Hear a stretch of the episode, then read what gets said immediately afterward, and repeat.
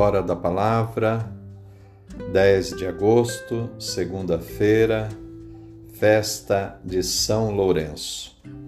Primeira leitura, segunda carta aos Coríntios, capítulo 9, versículos 6 a 10. O Evangelho de João, capítulo 12, versículos 24 a 26.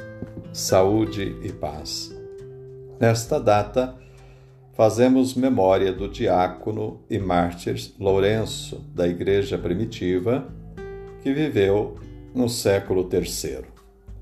Lourenço viveu a fé de um modo exemplar, dando testemunho de Cristo de modo bem-humorado e com muita ousadia. Não teve medo do martírio e encarou com irreverência a morte, vendo nela a coroação de seus trabalhos em prol da Igreja. Toda vez que fazemos memória de um mártir, somos convidados a refletir sobre o nosso agir cristão e a nossa fé no Cristo Jesus, mártir dos mártires, o primeiro a viver o martírio e mostrar que quem faz pouca conta de sua vida neste mundo, conservá-la para a vida eterna. Fazer pouca conta da vida não significa banalizar a vida, pelo contrário, significa conferir à vida um valor supremo e defendê-la até as últimas consequências. Defender a vida com a própria vida, a vida dos nossos semelhantes com a nossa vida. Esse é um gesto extremado de amor ao próximo. Assim sendo, quem gasta a sua vida se doando ao próximo, ganha a vida perante Deus e se torna semente caído na terra.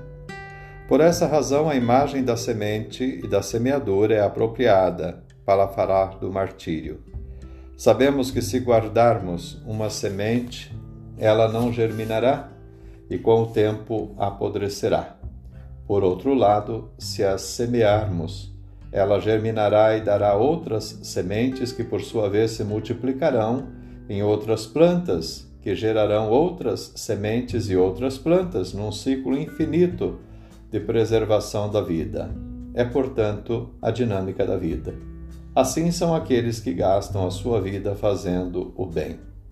A primeira leitura fala exatamente disso, ao usar a expressão quem semeia pouco colherá também pouco, e quem semeia com largueza colherá também com largueza.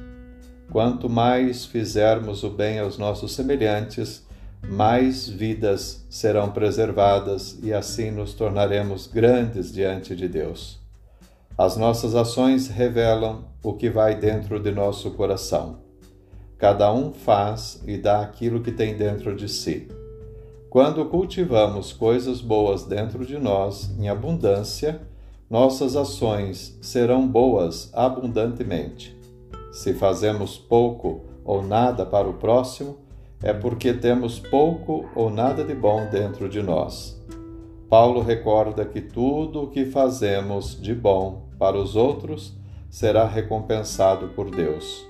Portanto, vale a pena fazer da nossa vida uma constante doação, sendo uma semente colocada na terra. O Evangelho de João, único a trazer esta parábola, mostra que não podemos querer preservar a vida no sentido de nos furtar de ajudar o próximo, de não nos envolvermos para solucionar os problemas que atingem a humanidade. Se assim fizermos, seremos grãos de trigo que não caem na terra, estaremos, portanto, fadados a morrer. Mas se a nossa vida for uma constante doação, mesmo que venhamos a morrer por causa disso, teremos vida sempre junto de Deus e o sangue derramado irrigará outras sementes para que a missão continue. São esses os exemplos dos mártires. Eles alvejaram suas vestes no sangue do Cordeiro, eles são sementes de trigo caídas na terra e que estão produzindo frutos. Foi assim com o diácono Lourenço, é assim com todos os mártires de ontem e de hoje. Que os exemplos dos mártires nos encorajem na missão.